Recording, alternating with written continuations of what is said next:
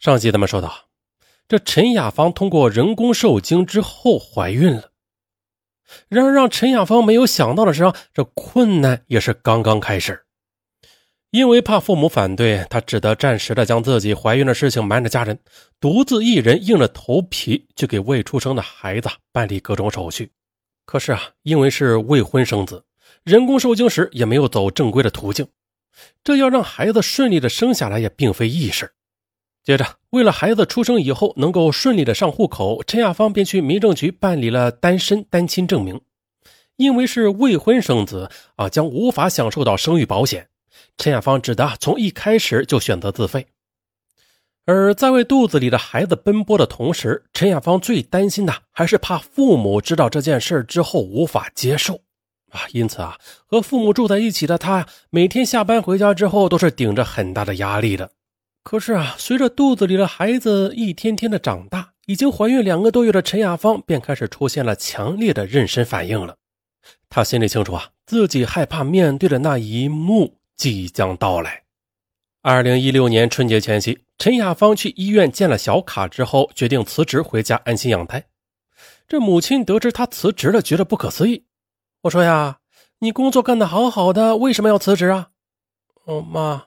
我跟你说，你不要急啊，我我怀孕了，我想生了孩子以后再出去工作。什什么？这母亲听后两眼一黑，便瘫倒在了床上，说：“你肚子里的孩子是谁的？”一旁的父亲质问：“不是谁的，是我自己一个人的。你你没有结婚就怀孕了？不是，你都三十多岁的人了，怎么这么蠢呢？”不得已，陈亚芳只得将自己人工受精的来龙去脉和父母全盘托出。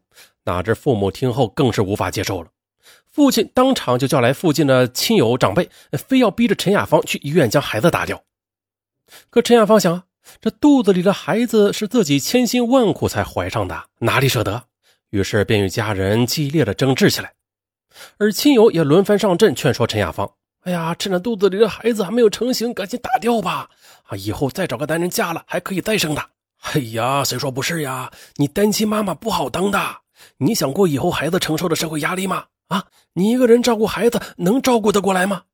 啊，面对亲友们是七嘴八舌的劝说，陈亚芳还是不为所动。与家人争执了几天之后，陈亚芳发现了，那这样下去并不利于事情的解决。为了能让父母接受自己肚子里的孩子，他便开始改变策略了。他知道父亲性格很保守，而母亲又比较能接受新鲜的事物，于是啊，他就先从母亲这边开始做工作。他知道老人们都渴望家里能够四代同堂，而母亲呢，反对最大的原因还是担心孩子来路不明，怕生下来以后不健康。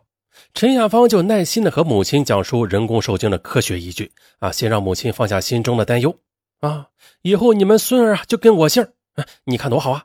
而且啊，我不嫁出去，那我们母子还能天天的陪在你们二老身边，这个何尝不是一件很开心的事啊？经过陈亚芳多方劝说，这父母的态度终于是有所改变了。二零一六年春节后，陈亚芳为了不让父母担心自己将来独自照顾孩子的事儿便主动的掏钱让他们去欧洲旅游散心，留下自己一个人在家里料理生活。父母临走前，他随口叫父母带点进口奶粉回来，可没曾想呢，父母结束十五天的旅游回到家时，他们不但带回来很多奶粉啊，还连各种婴儿用品呢也都买回了好几大包回来。母亲还开心的和他聊起来啊，在外国买这些婴儿用品时的曲折过程啊，看着父母态度的转变，陈亚芳的心里也渐渐的轻松了。然而，眼看过了父母那关，可周围邻居听说陈亚芳通过人工受精怀孕，都觉得这不可理解啊啊！好好的一个女孩，就因为嫁不出去变疯了，这是啊啊！哪是什么人工受精啊？肯定是被哪个男人给糟蹋了。这些难听的话语传到陈亚芳的父母耳边之后，两位老人虽然是早有心理准备啊，但还是气的是捶胸捶胸顿足啊！你看，气得连话都说说不利索。而正是外人的指指点点，让父母反倒不再去责怪陈亚芳了啊！一天晚上，母亲突然对他说：“啊乖孩子，以后一定要保持良好的情绪。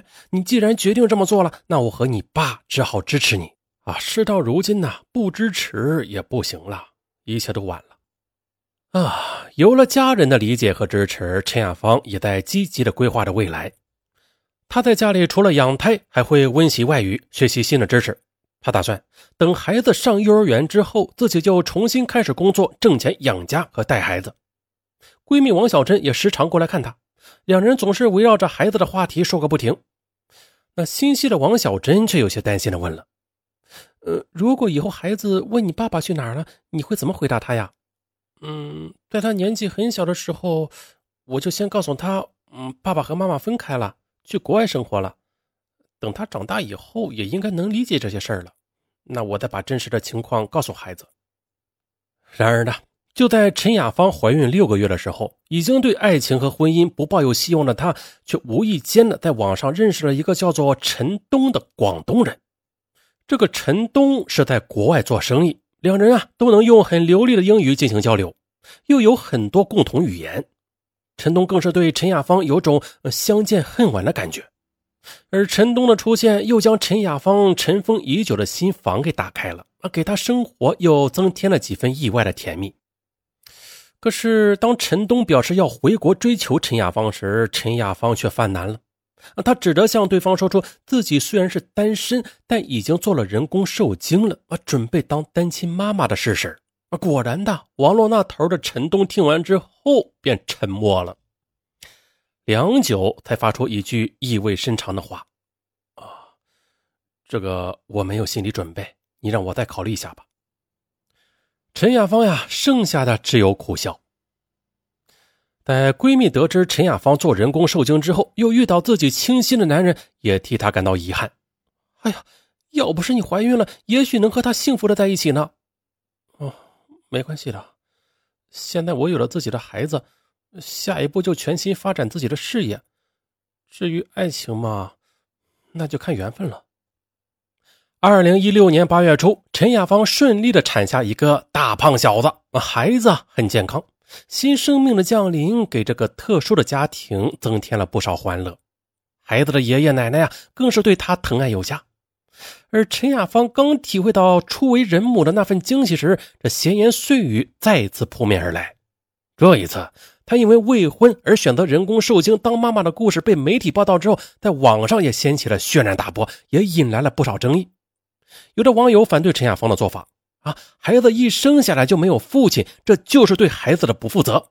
凭他这种扭曲的做法，就不配做一个合格的母亲。但是也有不少网友支持他，认为呢，每个人的生活方式不同啊，与其等待别人给予幸福，那也可以自己去努力的争取嘛。对于网友的指责呀，陈亚芳却认为自己并没有做错什么。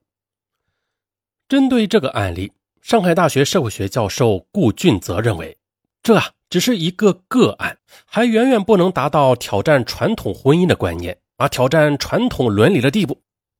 而就在近日啊，正当陈雅芳无力应付网友们的各种言论之时，陈东却又突然联系上了陈雅芳。他表示自己想了很久啊，最终啊还是决定回国和她见面。如果是真爱，我呢就应该接受你的一切。陈亚芳也没有拒绝啊，因为他对爱情啊还是有着一些期许的。呃，能遇到相爱的人呢，就在一起；遇不到，就一个人带着孩子，努力的迎接幸福新生活吧。最后，再祝愿那些单亲妈妈们啊坚强。